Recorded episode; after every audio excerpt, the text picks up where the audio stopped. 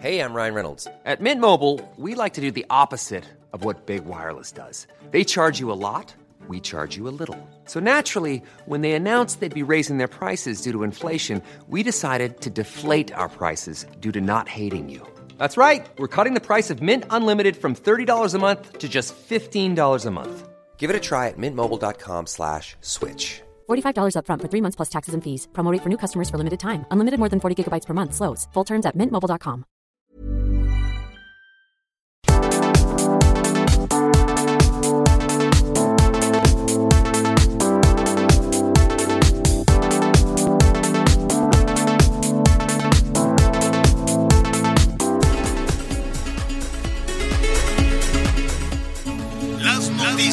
¿Qué tal? ¿Cómo le va? Buenas tardes. Estás a punto de escuchar Yo soy Javier Alatorre. las noticias con Javier Alatorre. La vamos a pasar muy bien.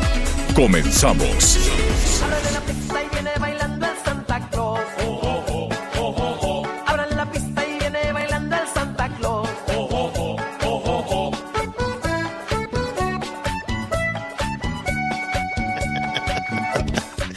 Ay, oye, yo creo que Anita ya sabía eso de con la que íbamos a abrir hoy con Exterminador, el grupo Exterminador, porque como tenía yo un poquito de frío en la mañana, me puse mi ugly sweater navideño. ¿no? Ay, no es cierto. Y Anita me empezó a gritar, No. ojo, ojo, ojo". ¿Qué es eso, Anita? No, no es cierto. Buleo puro. No, yo dije, ¿a dónde va usted tan echado a perder hoy? Eso fue lo que dije exactamente. Buleo puro, me buleaba porque me puse, déjeme decirle que me puse mi suéter rojo navideño, porque dije, si Muy no me bonito. lo pongo esta semana, pues ya se acabó. Pero un suéter muy fit, o sea que pegadito, pegadito. Parezco este chile Muy relleno. bonito. No, es cierto. ¿Cómo estás, Anita Lomelí? Bien, muy guapa, tardes. como siempre. Llegando al jueves, ya arañando el viernes. Es yo creí que era viernes, por eso me puse mi ugly sweater. No, Es jueves. Es jueves. Válgame, se me perdió un día. Me levanté tan de buenas, dije, ándale, ya es viernes, que voy a hacer ahí en el huertito, acomodar, en fin, no, no paro. Y luego es un estornudadero, ya estoy cambiando los fresnos, pero me da tanta pena porque crecen solitos tan bonitos. Y yo digo, Pero ¿por qué los "Ay, ay, ay". cambia? Pues porque quiero poner también de, de, de otro, de otro, especies nativas también. Y este, y los frenos, pe- pero como es bosque toda esa parte, vivo, para compartirles, ya lo hemos dicho a, a nuestros amigos en el país, yo vivo muy lejos, ¿no? Sí, en las, en las cerro. afueras, en la orilla, en la orilla de la zona metropolitana, ya abre usted la ventana y lo que se ve es monte. Entonces, pues estoy reforestando porque tenía yo, eh, pues mm, batallé mucho con los desarrolladores, con las constructoras que se meten a las zonas federales. Es una tarea, es una lucha continua el estar defendiendo, aunque sea un poquito un arbolito. Yo recuerdo que un- unos desarrolladores en una reunión que tuve con ellos les decía, oigan, pues no tenemos ni un solo parque aquí, no tenemos nada, ¿por qué no nos ponemos de acuerdo? Es tan difícil. Y me dice uno, ¿tú sabes el valor por metro cuadrado que se llevan tus árboles? Dice, el valor por metro cuadrado de dos de tus árboles es un crimen, ahí podríamos levantar no sé cuántas torres y nada, pues nada. Entonces yo los defiendo y lo defiendo y los desarrolladores Ay, sí. me dicen, es un desperdicio de dinero, No, todo pero- eso. Y le digo, pues no me importa. Ay, sí. Yo tengo, y ahí estoy defendiendo, un pajarerío, todos regresan los pájaros. Ay. Hace más o menos un, un mes, por ahí me está- eh, unos desarrolladores empezaron a talar todo el monte para que después, ya sabes, ay, no había aquí nada, vamos a, levantar un edificio. Y nada, me puse como, como, como, como, como, como el lobo de la caperucita, ¿no? O sea, muy, muy feroz. En fin, ese es otro tema que ya otro día le- le- le- les vamos a, a contar y voy a subir a las redes sociales. No sabes qué bonito me está quedando toda la reforestación. Estoy muy contento, muy, muy contento. Se batalla mucho, peleas mucho, defiendes mucho. Este, ya finalmente las autoridades ahí me están echando un poquito la mano. Este, pero es una tarea sin fin, convencer de que no tiren la basura, de que no talen los árboles. Tengo unos vecinos muy cochinos, muy cochinos, porque pues siguen tirando ahí, tiran de todo. La, alfombra, la lavadora, la basura, este, como si vivieran en otro lado. Le digo, oye vecino, vives aquí.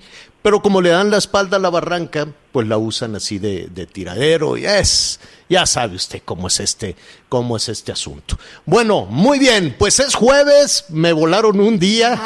No, no, no, no, no. Miguel Aquino, ¿cómo estás? ¿Cómo estás, Javier, Anita, amigos? Me da mucho gusto saludarlos. Aquí muy atento a lo que estás, este, lo que estás tú eh, comentando. Anita, te mando, te mando un abrazo para todos nuestros amigos a lo largo y ancho del país. Y la verdad es que es cierto, Javier. Y fíjate que aquí también en Quintana Roo hem- es parte de lo que hemos estado viendo, eh, cómo la mancha urbana sigue, sigue avanzando y precisamente cómo de repente, eh, pues estos manglares y sobre todo la selva en este en este lugar, bueno, poco a poco comienza a desaparecer. Tuvimos una experiencia por ahí con unos animalitos, específicamente les voy a contar, con unos mapaches. Nos encontramos una familia de mapaches muy cerca de la casa, les voy a confesar, a mis 47 años es la primera vez que veo ¿Cómo? aquí, te lo juro, veo, veo, veo un fenómeno como este, yo había visto solo estos animales en el zoológico y aquí te los encuentras pues prácticamente eh, pues como parte, como parte de ¿Será, la imagen. ¿será mapache o será tienen un antifaz, cacomixle? ¿verdad? No, ¿Eh? Mapache. Ujú, un antifaz. mapache es el que El tiene. que tiene un- Ay, qué lindos. Son muy Traían su- bonitos. Yo nada más traían su antifaz eh, y además fue muy curioso porque fue en la carretera porque se veía nada más sus ojos como primero los vimos cruzar y después nada más vimos cómo se esconden entre la maleza y el macho se ve co- como nada más saca la cara que incluso les decía yo a mis hijas en son de broma cuidado este tienen se ve que nos quieren asaltar porque ya traen hasta su antifaz preciosos los animales y la verdad Son es muy que bonitos. hay que Fíjate recuperar que todo le esto, echas la mano tantito a la barranca y es un animalero, sobre todo. A mí me da muchísimo gusto que regresen las aves, que van cambiando con temporada. Van cambiando, van cambiando. Este, ahorita eh, regresaron unas cotorras que no sé de dónde son y hacen una escandalera. Traga, para, ¿no? Y van cambiando, van cambiando. O hay otros, eh, por ejemplo, para la primavera regresan unos que cantan toda la noche, no sé qué son este, y regresan mucho.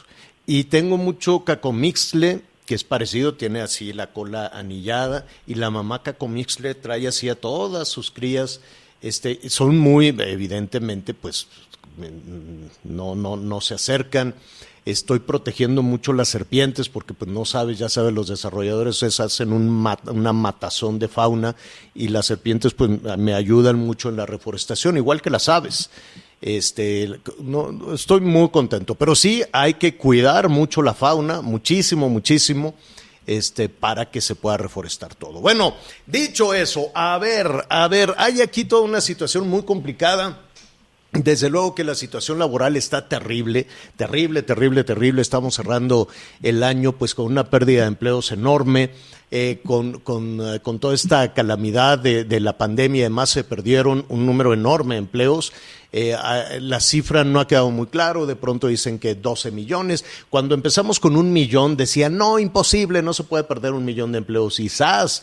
así fuimos perdiendo, fuimos perdiendo, fuimos perdiendo empleos hasta que se llegó a una cifra de 12 millones de empleos perdidos.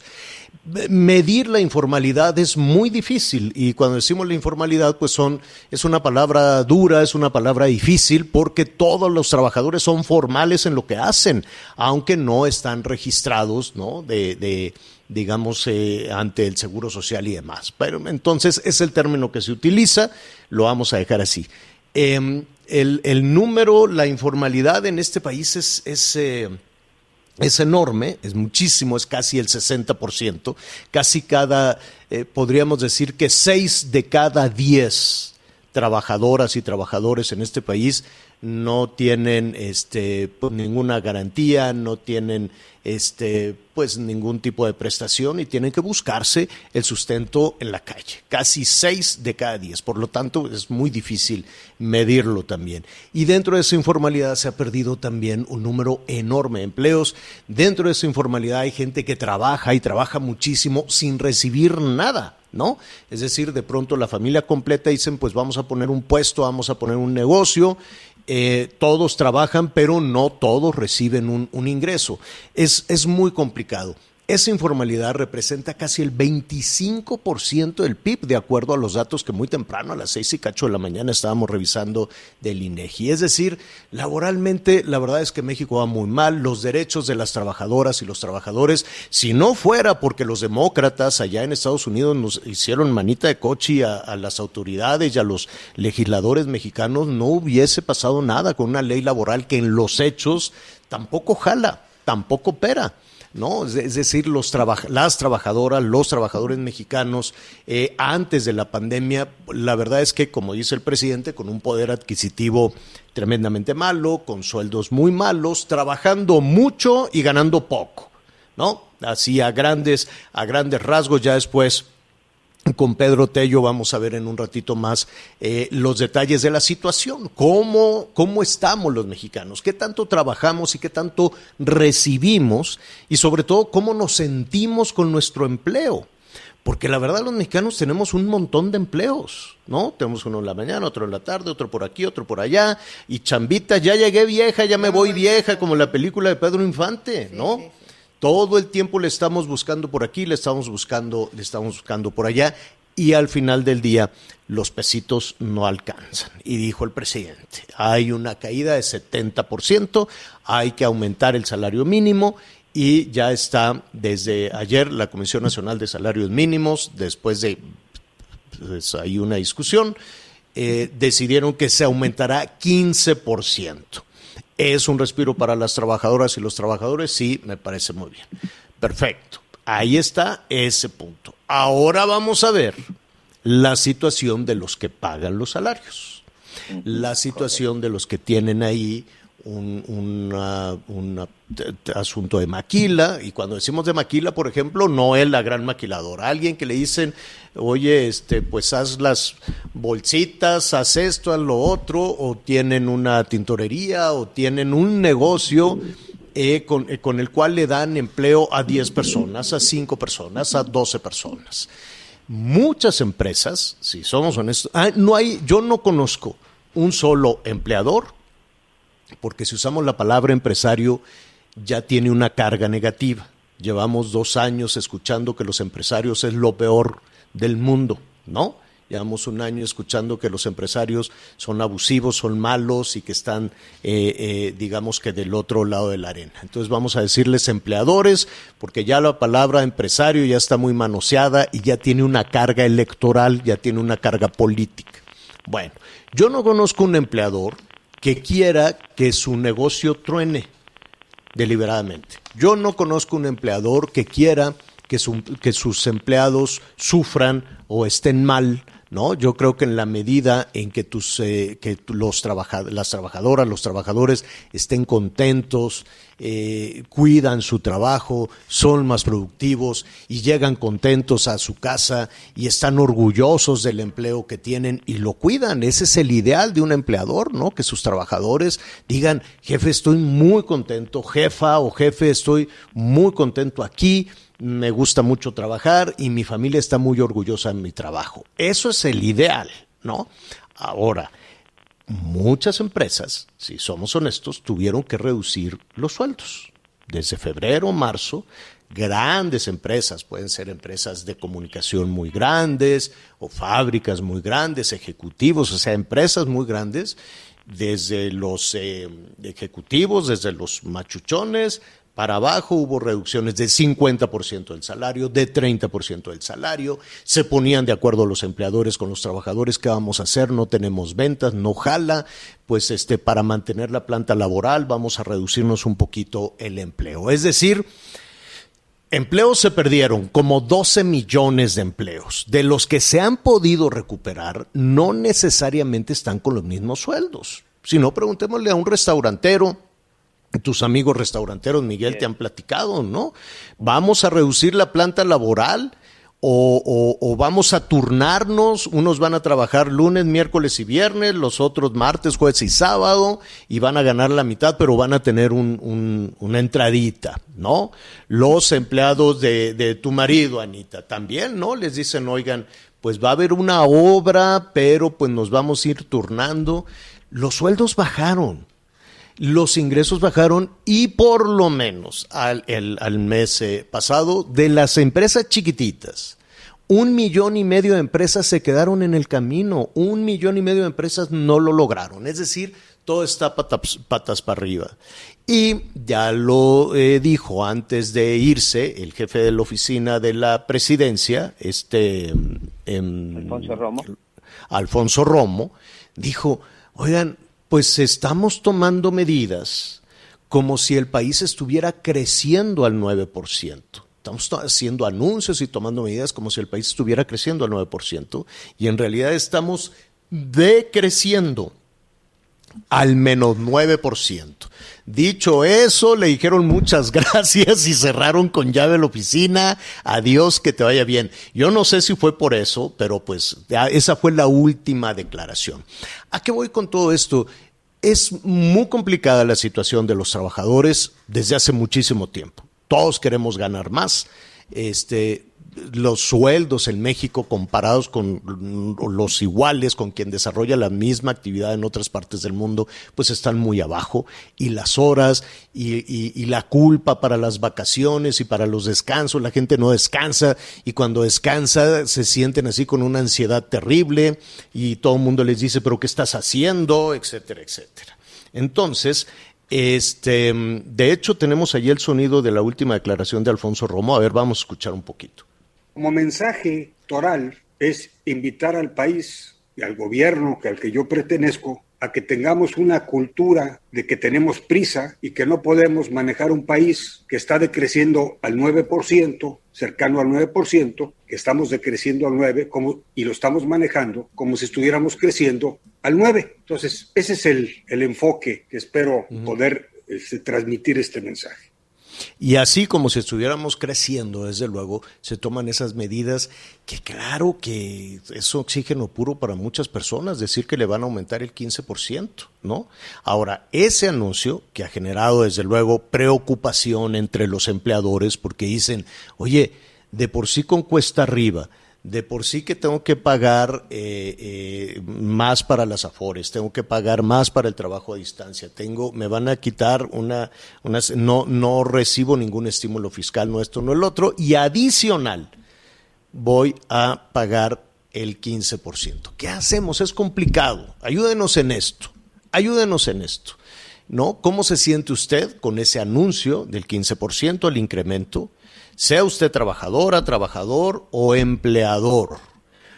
Porque, eh, pues sí, la medida es bienvenida en una parte y es preocupante, muy preocupante en otra parte. Al ratito vamos a hablar con Pedro Tello porque vamos a ver precisamente qué significa ese incremento del 15%. ¿Significa que se van a empujar los sueldos hacia arriba? ¿O, significa que solo aquellos que tienen un contrato tasado en salarios mínimos, ¿no? Hazte de cuenta, sí, te voy a contratar en esta panadería, que por cierto no, la panadería es increíble, por más que les, se les dice, oiga, vengan aquí, hay chamba muy bien pagada en una panadería que se llama Matre, matre.com, búsquenla en Instagram, ahí están ofreciendo este chambas y no llega la gente, quién sabe, ¿no? Yo creo que, bueno, ese es otro tema. Este, entonces díganos usted cómo se siente como trabajadora y como empleador. Y vamos a preguntarle a Pedro Tello, ¿no? ¿Cuál es el impacto de que puede tener esto, ¿no? Si efectivamente empujará los salarios o no. Y la otra preocupación es que el gran empleador, el gran empleador de este país es el gobierno. Y el gobierno en realidad ha bajado dos veces el salario. Ese que está pidiendo, a ver, machuchones, páguenle 15% más. El gobierno ha hecho reducciones por lo menos en dos ocasiones este año que termina de salarios. No va a haber bonos, no va a haber aguinaldos y, eh, y no ninguno de las eh, em, eh, reformas aprobadas en la Cámara de Diputados recientemente aplica para los trabajadores del gobierno. Oye, nos van a apoyar con el trabajo a distancia que estamos haciendo ahora que está cerrada la administración. No, a ustedes no les toca. Eso nada más a los privados. Oye, este, ¿cuál eran las, bueno, todas las estas modificaciones que ya estaremos ahí revisando, pues no aplican para los trabajadores del gobierno. Ellos no. Entonces el gobierno dice, sí, vamos a impulsar un incremento salarial, pero yo voy a reducir más y voy a, a- a- pedir que no ganen, que donen su No aguinaldo. ni, no que es ni quiten el- justo ni correcto. pues por eso está, está, está todo muy complicado. Yo, yo, yo creo que entiendo la, la filosofía y la buena fe, desde luego, de, del aumento, del aumento de los, de los salarios. Y hay preguntas ya, Miguel, este, Sí, sí, sí. respecto a ese incremento, ¿no?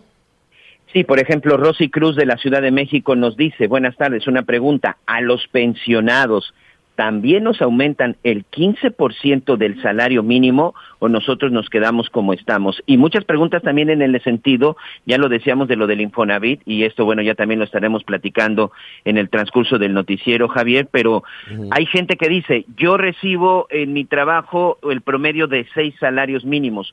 ¿Cómo sé si recibo o no recibo el aumento? Que esa es la otra gran pregunta. ¿Quién va a recibir este aumento de- en la iniciativa privada? Cuando muchos están con X cantidad de, de dinero, pero no saben si es tasado o basado en el salario mínimo, señor. Bueno, pues esa es nuestra tarea, investigar. Por lo pronto, eh, vamos a tratar de poner sobre la mesa los alcances de esta iniciativa, que tiene dos caras, ¿no? Digo, históricamente los trabajadores pues están muy mal y comparados con nuestros principales socios, comparados con Estados Unidos y Canadá, pues yo recuerdo que los canadienses, hasta Trudeau dijo, es una vergüenza la situación de las trabajadoras y los trabajadores en México. Y apuraron a que se hicieran modificaciones, si no, no había tratado de libre comercio.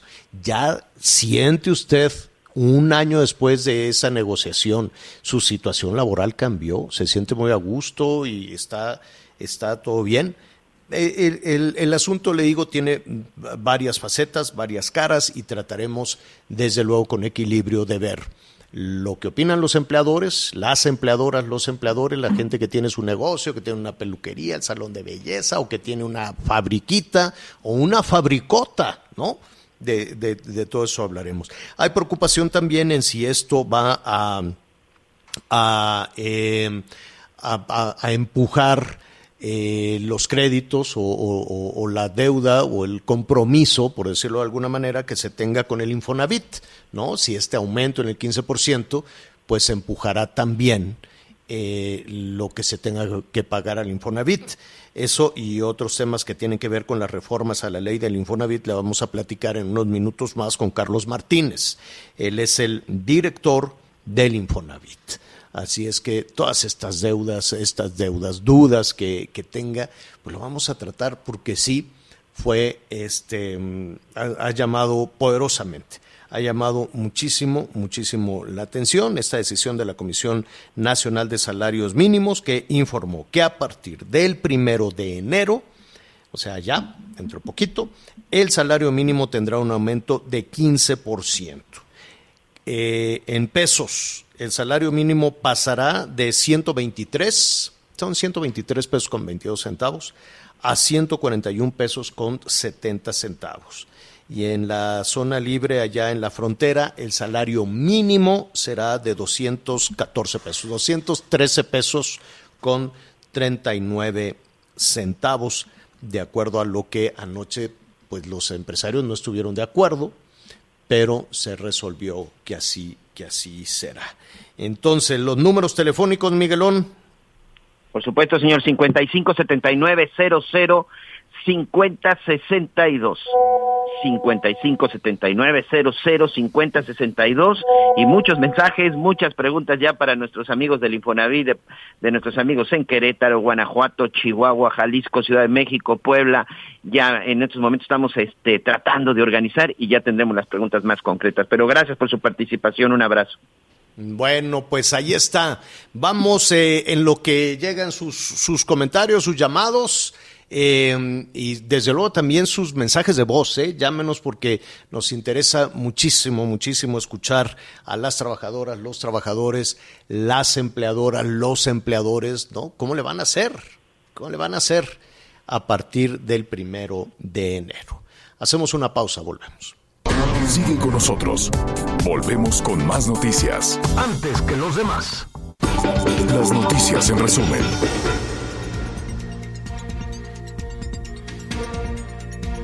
Elementos de la Guardia Nacional en el Aeropuerto Internacional de Tijuana, Baja California, detuvieron a una mujer proveniente de Culiacán, Sinaloa, con más de medio kilo de heroína, la cual estaba adherida a su cuerpo. Un hombre de la tercera edad en situación de calle, pues le prendieron fuego mientras dormía en Cuautitlán Izcalli, Estado de México. La víctima logró sobrevivir y las autoridades emitieron una denuncia por tentativa de homicidio. Después de 18 horas, bomberos sofocaron un incendio en una planta de acero localizada en la colonia Nueva Linda, vista en Guadalupe, Nuevo León. Hasta el momento se desconocen las causas que provocaron las llamas. No se reportan heridos ni fallecidos. El dólar se compra en 19 pesos con 60 centavos y se vende en 20 con 10. El reporte carretero. Muchas gracias, saludos a todos nuestros amigos en el estado de Hidalgo. Mucha atención, tenemos un bloqueo en el kilómetro 28, exactamente en el tramo de la carretera que va de la zona de Jorobas a Tula. Esto está provocando evidentemente que la circulación se vea afectada. También para nuestros amigos en el estado de Veracruz están llevándose a cabo trabajos para la reconstrucción de la carpeta asfáltica en el kilómetro 37 de la zona de las Cho Choapas a Ocosocuautla. Hay que manejar con precaución porque hay mucho material regado. Y aquí en la Ciudad de México, por obras de mantenimiento, está cerrada la autopista México-Cuernavaca en dirección a Morelos del kilómetro 42 al kilómetro 43. A manejar con precaución, por favor. Gracias.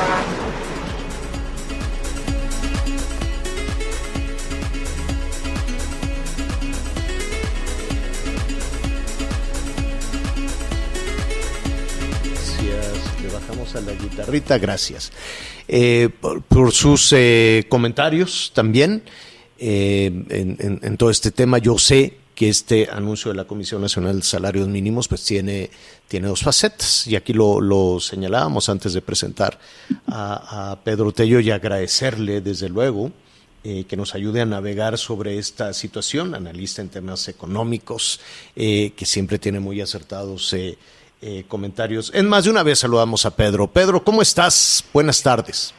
Javier, muy buenas tardes. Te saludo con mucho gusto, lo mismo que a Miguel y a Ana y a quienes nos hacen el favor de escucharnos. Gracias, Pedro. Pues iniciamos el programa con este tema, poniendo en contexto, desde luego, eh, con, con, con, lo breve que, que, tenemos en el tiempo, pues la situación, primero la situación laboral eh, en nuestro país, que sabemos incluso que ha sido una preocupación no nada más en México, incluso Canadá y Estados Unidos. El primer ministro Trudeau fue el primero cuando se estaba renegociando toda esta cuestión del libre comercio. Decía, es que la situación laboral de México es infame.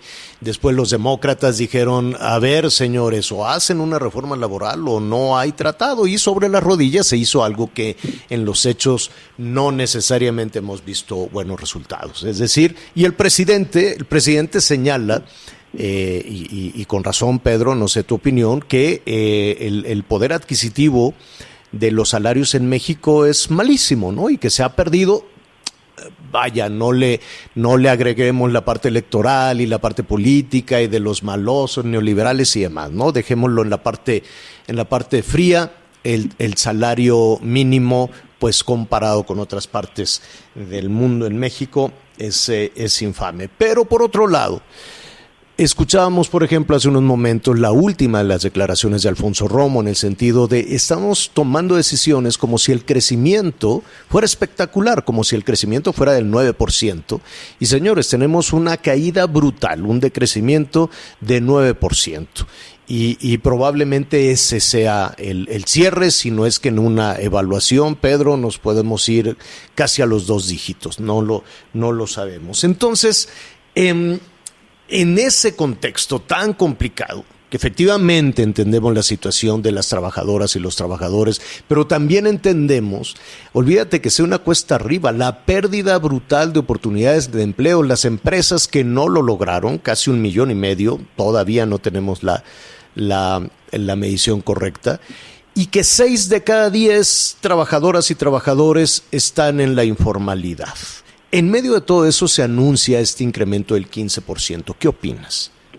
E, e, es interesante la pregunta y la forma bajo la cual contextualizas el tema, Javier. A ver, yo diría que en materia laboral, México está en este momento en medio de una auténtica tormenta perfecta, por dos razones. Primero, porque aún antes de la pandemia, Javier, ya lo sabíamos, México tenía dos problemas muy importantes. No generaba empleos en la cantidad suficiente, pero además la mayor parte de los empleos que se generaban no tenían la calidad necesaria. Entonces, antes de la pandemia traíamos ya un problema que los economistas llamamos estructural en el mercado laboral. Viene la pandemia y de acuerdo con las estadísticas del INEGI más recientes, en 17 meses, solo en 17 meses, un millón cien mil empresas micro, pequeñas y medianas tuvieron que cerrar porque no había manera de que se pudieran mantener a flote. Eso lanzó a la calle a una importante cantidad de personas, obreros y empleados que hoy tienen problemas muy serios para poder recontratarse. En este contexto de una economía debilitada, de empresas que han cerrado, de incapacidad para generar empleos en cantidad y en calidad suficiente, se decreta el incremento del 15% al salario mínimo. ¿Es mucho? ¿Es poco? ¿Es adecuado?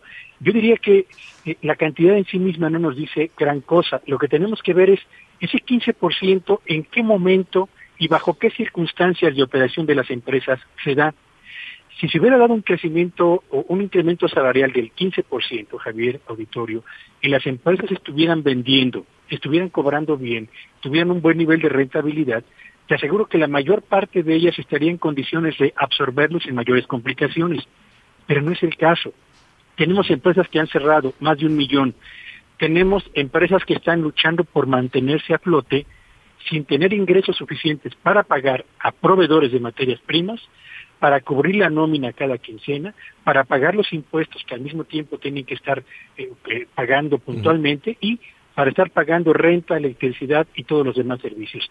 Bajo esta circunstancia, un crecimiento, un incremento del 15% en el salario mínimo, me parece que representa una buena noticia para los trabajadores, pero un obstáculo adicional monumental para todas las empresas en este país que están sobreviviendo con lo estrictamente indispensable en un ambiente que es muy poco amigable para los negocios, Javier.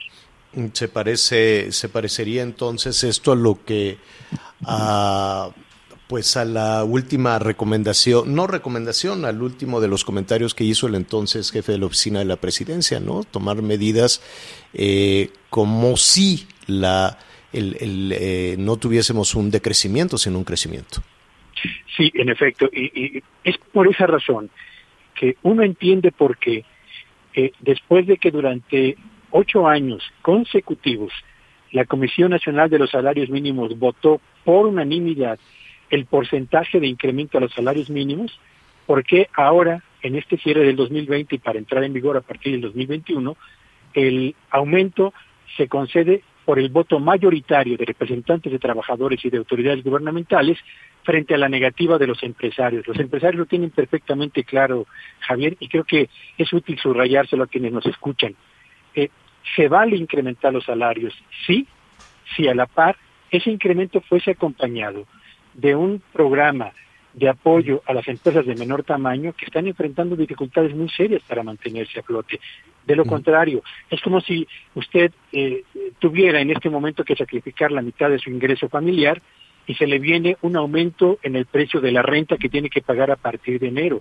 Y se le viene además un aumento en el precio de la televisión. Eh, de, del Internet, de la luz, de todo este tipo de cosas, ¿no? Ese es el ejemplo más, más, más claro, Javier. exacto, sí, queda clarísimo, queda clarísimo. Ayúdanos a, responder algunas de, las dudas de, nuestros amigos, las vamos a tratar de sintetizar porque son muchísimas o de, o, de agrupar más o menos. ¿eh? Una, una de las grandes dudas de empleadoras y de empleadores. Dice, este 15% de incremento al salario mínimo implica que debo de subir el, el- los salarios de los trabajadores que ganen más. La respuesta es no. Ese 15% aplica, aplicará obligatoriamente a las empresas que tienen trabajadores contratados con salario mínimo. Quien recibe más de un salario mínimo no tendría, digamos, el derecho a recibir un porcentaje de incremento en, esa, en ese porcentaje, porque solamente aplica, insisto, a salario mínimo. A salario mínimo, pero por- eh, eh, pueden existir eh, contratos, eh, Pedro, en el que digan, bueno, tu ingreso será de cuatro salarios mínimos, de cinco salarios mínimos, es decir, que se establezca a partir de los salarios mínimos. Eh, se establece solamente como una medida de referencia, no como una obligación que Ah. legalmente obligue a la empresa a otorgar el mismo incremento. Ese es, una- es un asunto muy importante de destacar, Javier. Eh, Solamente aplica a quienes tienen salario mínimo. Y por cierto, en este país, quienes están ganando salario mínimo, Javier, son cerca de tres y medio millones de mexicanos, que no es una cifra pequeña, por cierto, ¿eh?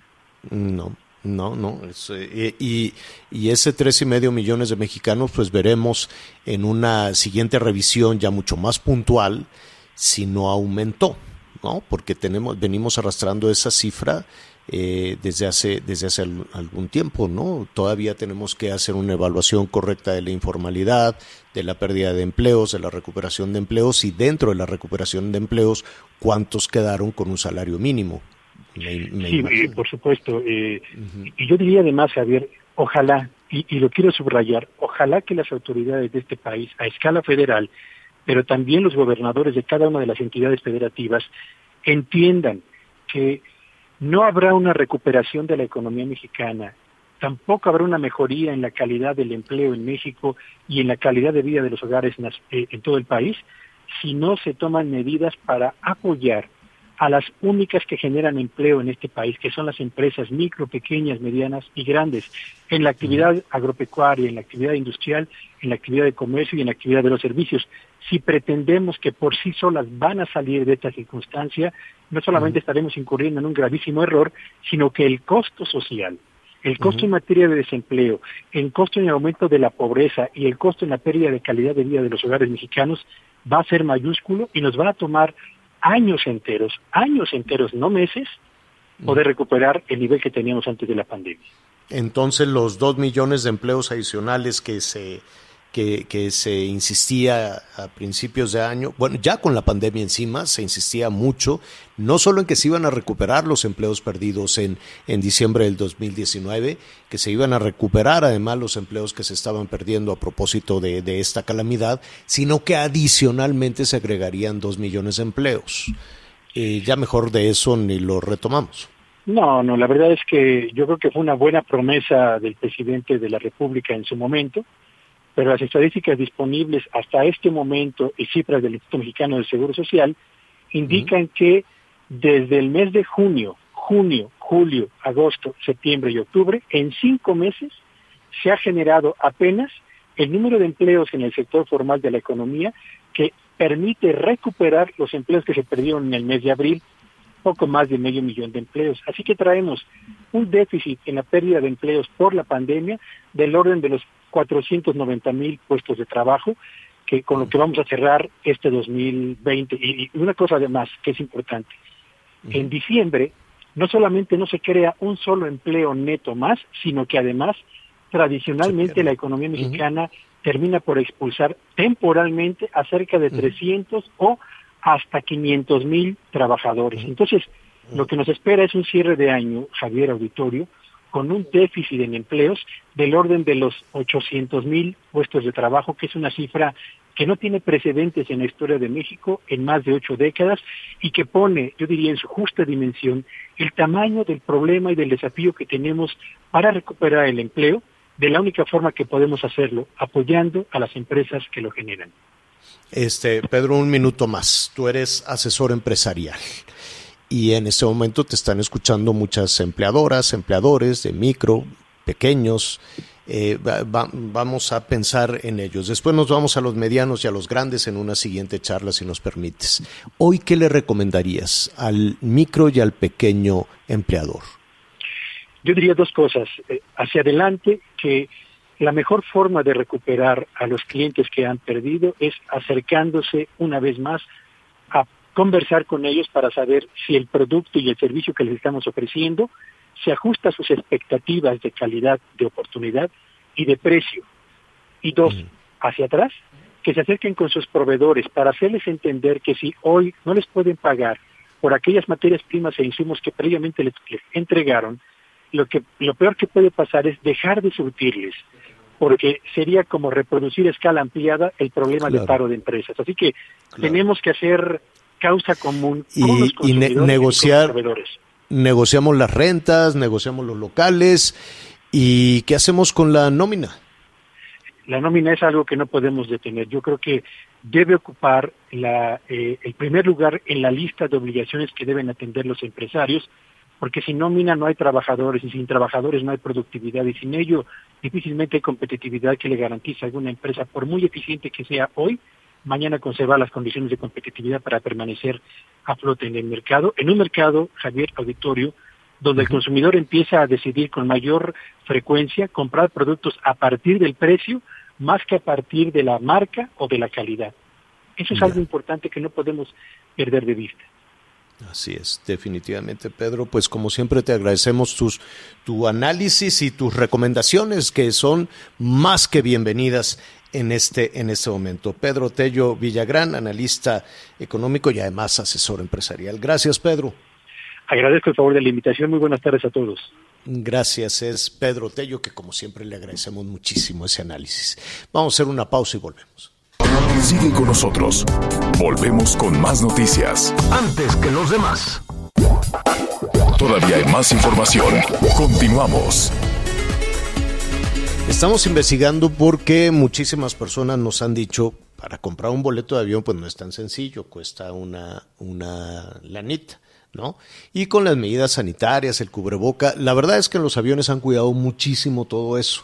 La ventilación, la circulación del aire, el uso de cubrebocas, la toma de temperatura. A veces subirse a un avión es como entrar a un, a un este a un hospital. La verdad es que sí sí se están aplicando las líneas aéreas para garantizar la salud de las personas. Pero el tema, por ejemplo, con Interjet, ya ve que va a tropezón y medio eh, estamos investigando si efectivamente canceló ya sus este los vuelos para allá, para todo lo que resta del año. Imagínate la gente que hizo el esfuerzo de tener su boleto y dice, pues voy a ir en la Navidad o voy a ir para el año nuevo, no sé qué, y pues a ver qué hacen. Traen ahí un lío. Queremos desde luego ver, escuchar la versión oficial hay trascendidos en diferentes este, medios de comunicación, pero pues estamos también tratando de buscar a los voceros de Interjet para que digan si efectivamente se cancelaron los vuelos, les van a regresar el dinero, qué van a hacer, si tienen deudas con el SAT, las deudas que tienen con los pilotos, que tienen con los sobrecargos, están al parecer con unos este, problemas eh, mercantiles, con unos problemas financieros y por lo pronto, si tiene usted boleto de Interjet para estos días o para eh, las Navidades y esto, chéquelo, chéquelo rápidamente para ver, nosotros le estaremos también informando de todo esto. Atención, saludamos a nuestros amigos allá en Tabasco que nos escuchan a través de El Heraldo Radio 106.3 FM en Villahermosa ahora sí que valga la redundancia, la hermosísima Villahermosa no sabe qué bien se lo pasa en Villahermosa cuando no están en estas calamidades, en estas inundaciones. levantarse, reconstruir, va a ser una tarea muy difícil. Les están ya repartiendo el dinero, es lo que tengo entendido. Eh, yo le preguntaría, y estamos buscando también algunas de las familias afectadas, este, si con esos eh, 10 mil pesos son 8 o 10 mil pesos, ahorita lo vamos a verificar, si con eso alcanza para pues recuperar por lo menos lo de la cocina, por lo menos el colchón, ya de la sala, olvídate, eso ya lo veremos después. vamos a ver cómo está esta entrega de ayuda a los damnificados y me da muchísimo gusto saludar en este momento a Brenda, Brenda Rivas, nuestra compañera que es la jefa de información del Heraldo Radio allá en Villahermosa. ¿Cómo estás, Brenda? Buenas tardes, Javier, y a tu auditorio saludarte eh, y platicarte como tal el tema que vienes ya comentando. Y efectivamente, aquí en el estado de Tabasco, eminentemente continúa la alza el número de contagios por COVID-19. Y es que en las últimas 24 horas se registraron 264 casos positivos y 5 defunciones por lo que la Secretaría de Salud exhortó a la población a ser más conscientes y también a fortalecer las medidas preventivas y restrictivas ante el incremento de contagios y a evitar, por supuesto, un agresivo rebrote del virus en la entidad. Platicarte, eh, Javier, que ayer la Secretaría de Salud en Tabasco, Silvia Rodán Fernández, en conferencia virtual en el marco de, la primera jornada académica internacional del ICET 2020, lamentó que no haya conciencia ciudadana, por lo que dio por perdida la batalla de la sana distancia y eh, esto a pesar de la efectividad que han ejercido los médicos y la dependencia principalmente para prevenir eh, contagios de coronavirus. La distancia, dijo, se ha vuelto tan complicada de aplicarse. Escuchemos la declaración de la Secretaría de Salud. Bueno, pues yo creo que la batalla de la, de la distancia, ¿sí? de guardar la distancia es algo que está perdido. ¿no? Nosotros en este momento vamos a tener en 14 días la repercusión de un pago a damnificados que se tuvo que hacer, que se tuvo que hacer y que ha sido muy difícil contener a la gente. Entonces, bueno, pues yo creo que Susana Distancia ya colgó el traje. Asimismo, la titular de salud comentó que a nivel local es, existe una sindemia, es decir, que además de la pandemia del COVID-19, de manera simultánea se enfrentan otros, tales como casos de dengue en la entidad que se desarrollaron específicamente a principios de eh, meses de ese 2020. También, precisamente al respecto, el gobierno del estado emitió este lunes un decreto en el que se establecen medidas extraordinarias de inmediata ejecución para contener el repunte de casos positivos del COVID-19, en el cual ordenan los diferentes rubros a tomar medidas y a restringir el horario de diversos servicios, tales como el transporte público que recortó pues horario de servicio a quienes también llamó a respetar la capacidad permitida de pasajeros, así como la reducción de horarios de la venta y consumo de bebidas alcohólicas y llamó también a la restricción de actividades no esenciales que ya desde ese mismo lunes acataron las medidas emitidas por el gobierno estatal y que como tal el decreto busca reducir la movilidad ciudadana y restringir los horarios en actividades no esenciales. Eh, a lo que se refería, y para, para concluir, Brenda, y agradecerte tu reporte, a lo que se refería la funcionaria cuando dijo ya está todo perdido, que más extraña, ¿no? Eh, digo, se agradece la honestidad de la funcionaria de decir no, no lo logramos, no se pudo, ya está todo perdido, va a haber un repunte de contagios porque no lograron tener la logística suficiente para el pago del dinero. ¿No? ¿Esto qué significa?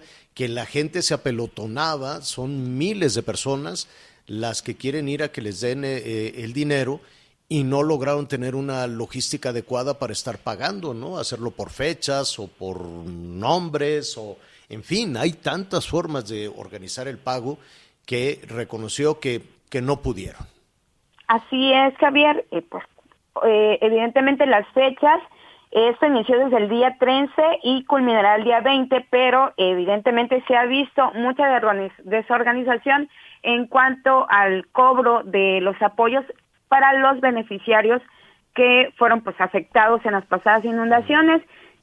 Por supuesto, han tenido que, no han tenido ni la mínima intención de mantener la sana distancia. A esto se refería precisamente la Secretaría de Salud al decir que han perdido la batalla porque los ciudadanos no han ejercido como tal estas medidas que desde siempre la Secretaría ha emitido. Bueno, Brenda Rivas, muchísimas gracias. A la orden. Buenas tardes. Hasta luego. Gracias, gracias. Buenas tardes. Eh, yo no le cargaría a todos los ciudadanos, ¿eh? porque si vas a repartir el dinero o una despensa, tienes que organizar primero cómo lo vas a hacer. Vamos a hacer una pausa y volvemos. Sigue con nosotros. Volvemos con más noticias. Antes que los demás.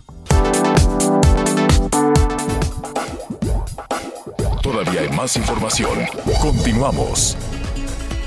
Uh, cuántas dudas alrededor, al, sí, gracias. Cuántas dudas alrededor del, del Infonavit se va a afectar con el aumento de los salarios mínimos, los compromisos que, que se tienen, pero además, pues está muy interesante lo que dijo el presidente en el sentido de que los trabajadores ya pueden decidir, ¿no? Pueden tener autonomía para decidir dónde quieren vivir, ¿no? No, no en lugares alejados de sus centros de trabajo, lo que dicen las constructoras, en fin. Vamos a ver de qué se trata, qué alcances tiene esta reforma a la ley del Instituto del Fondo Nacional para la Vivienda de los Trabajadores.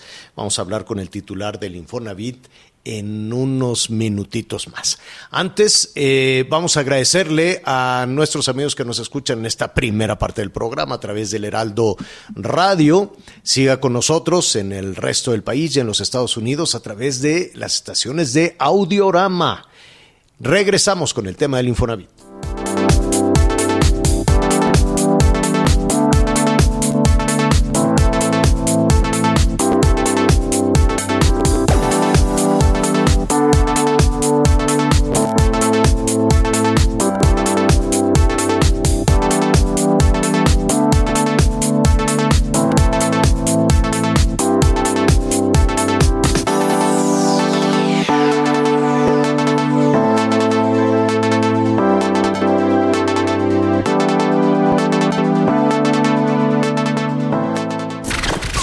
Gracias por acompañarnos en Las Noticias con Javier La Torre.